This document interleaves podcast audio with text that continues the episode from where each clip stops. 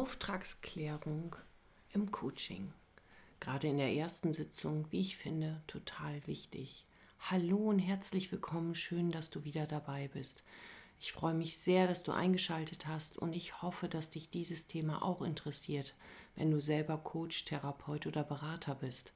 Denn gerade im ersten Moment des Kennenlernens, im ersten Setting ist es so wichtig, sowohl für dich die Informationen zu bekommen, die für dich und den weiteren Ablauf der Coaching-Einheiten wichtig sind, aber eben auch für deinen Klienten bzw. Coachee.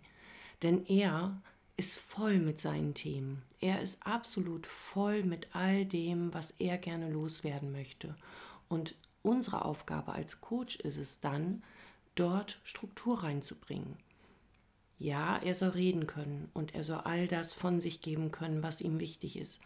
Doch ohne Struktur geht er hinterher raus und ist eher vielleicht noch mehr durcheinander, als er reingekommen ist. Und darum ist es so wichtig, dass wir uns mit dem Thema Auftragsklärung wirklich auseinandersetzen, um zu erkennen, was braucht er denn jetzt? Was genau braucht er? Und da finde ich es immer wahnsinnig hilfreich, die Wie-Fragen zu benutzen. Ich habe zum Beispiel zum Thema Auftragsklärung ein ganzes Wochenendmodul mal besucht in der Hypnosetherapie. Wahnsinnig interessant, absolut informativ und all diese Informationen habe ich immer noch tief in mir beim allerersten Setting. Auch im Coaching sind wir immer wieder darauf eingegangen, wie wichtig diese Auftragsklärung ist. Denn nur daran kann ich doch erkennen, ob ich auch erfolgreich meinen Coachie begleitet habe. Schritt für Schritt in die Richtung, die der Coachee sich für sich wünscht. Egal welches Ergebnis wirklich dabei rauskommt, aber mit einem guten inneren Gefühl für deinen Coachee. Ich finde diese Wie-Fragen immer wahnsinnig wichtig. Und darauf möchte ich jetzt im genaueren eingehen, weil ich glaube, dass sie, selbst wenn du intuitiv arbeitest, selbst wenn du mit deinem Bauchgefühl die ein oder andere Sitzung gestaltet, was ich absolut wichtig und richtig finde, ist es wichtig, hinten tief in sich so einen roten Faden zu haben. Und ich habe gestern oder vorgestern einen Post bei Instagram dazu veröffentlicht und auch die Reaktionen waren wirklich so. Die einen sagten, okay, es ist sehr hilfreich, das zu wissen. Und für die anderen war es nochmal ein Fresh-Up. Oder aber auch, dass sie sagten, ja, mittlerweile bin ich so weit, dass ich sowohl intuitiv als auch mit diesem roten Faden arbeite. Und das finde ich einfach nur toll und fantastisch, denn darum mache ich ja auch diesen Podcast, damit du das mitnehmen kannst, was dir hilft, in deinen Coaching-Einheiten wertvolle, gute Arbeit zu leisten.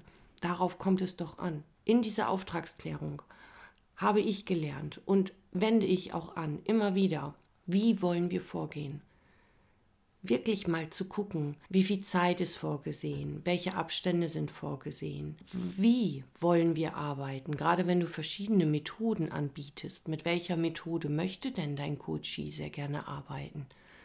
Und danach kann man schon klären, was ist das konkrete Problem? Was ist das Problem? Die Symptome, das offensichtliche Leiden, die momentane schwierige Situation. Welche Auswirkungen hat das Problem? Was oder wer wird dadurch noch negativ beeinflusst?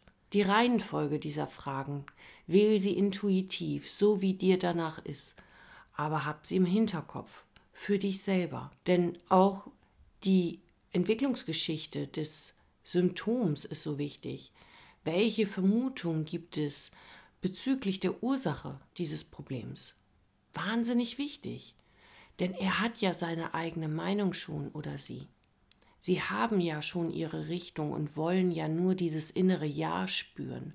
Das heißt nicht, dass du einfach ein Ja-Sager sein sollst. Du darfst die Meinung deines Coaches gerne hören, hinhören. Auch wenn ich immer achtsam bin, was viele Informationen angeht, denn zu viele Informationen will ich gar nicht haben, denn dann präge ich mich vor und habe eine innere Haltung dazu die möchte ich ja gar nicht haben. Ich möchte so neutral wie möglich darauf eingehen, was er mir gibt. Also bin ich auch achtsam, welche Informationen er mir gibt, damit ich gar nicht eine Bewertung äußere oder eine Bewertung fühle. Das alleine würde ja schon reichen und den Entwicklungsprozess verändern. Das will ich doch gar nicht. Also versuche ich mir die Informationen zu holen, die für das Setting wichtig und hilfreich sind. Und dazu würde auch kommen, wozu soll die Veränderung führen? Woran kannst du erkennen, dass es gut ist? Welche Auswirkungen soll unser Arbeiten haben miteinander? Was kannst du dann wieder? Was ist dann möglich? Wer wird es erkennen? Dass es wieder möglich ist? Was wirst du dann tun können, wenn es wieder möglich ist? Eine wahnsinnig wichtige Frage, wie ich finde. Wodurch soll die Veränderung bewirkt werden? Was hast du bereits unternommen? Wurdest du schon gecoacht? Gab es schon Gespräche oder ein Training? Hast du schon viel mit Freunden oder Freundinnen gesprochen? All das können wir unseren Coachie fragen. Aber eben auch, wessen Idee war das Coaching? Wer wünscht sich am meisten diese Veränderung und welche Möglichkeiten stehen dir zur Verfügung? Sowohl im Zeit, Geld, der Druck von außen, wahnsinnig wichtig. Und welche Vorstellungen über die Dauer dieser Veränderung bestehen bei dem Coachie? Denn unbewusst entwickelt er sonst Druck und du spürst diesen Druck. Und kein Mensch will diesen Druck. Darum ist es doch schlau und gut, vorher schon zu klären, welche Zeit er diesem Prozess gibt. Und dann kannst auch du mit deiner Einstellung, ob diese Zeit realistisch ist oder unrealistisch ist, darauf eingehen. Umso klarer, deutlicher und transparenter findet euer Coaching statt. Genauso ist wichtig, wer beziffert denn denjenigen als Symptomträger? Ist er das selber oder ist das jemand anders? Hat er vielleicht selber gar nicht das Gefühl, krank oder irgendeine Veränderung zu brauchen? Ist es nur im Außen? Und bei welcher Person soll diese Veränderung stattfinden? Ist er selber das? Oder ganz oft habe ich das im Setting, dass es heißt, ja, mein Mann muss anders werden oder meine Frau muss anders werden. Aber ich habe das Problem. Ich habe schon Kopfschmerzen oder Rückenschmerzen oder kann nicht mehr schlafen, nur weil mein Mann so ist. Ja, dann magst du vielleicht auch schon schmunzeln. Wir wissen ja, was das bedeutet. Und dann darfst du natürlich auch fragen, wohin soll es gehen? Was soll jetzt konkret geschehen? Was ist dein Ziel? Welche Veränderung willst du? Dieses Ziel positiv zu formulieren, und auch das ist wichtig, positiv formulieren. Kein Ich will nicht mehr. Das nehmen wir nicht, weil Ich will nicht mehr ist ein Weg von. Aber wir wollen ein Hinzu. Wohin willst du? Wie soll es sein, wenn es gut ist? Wie fühlt es sich an, wenn es gut ist? Woran wirst du erkennen, dass es gut ist? Wie spürt es sich, wenn es gut ist? Und vor allen Dingen, was ist dann wieder möglich, wenn es gut ist? Ich hoffe, ich konnte die ein oder andere Inspiration heute mitgeben, denn ich finde es so wichtig, diese Auftragsklärung in der ersten Sitzung wirklich stattfinden zu lassen. Die Reihenfolge ist egal.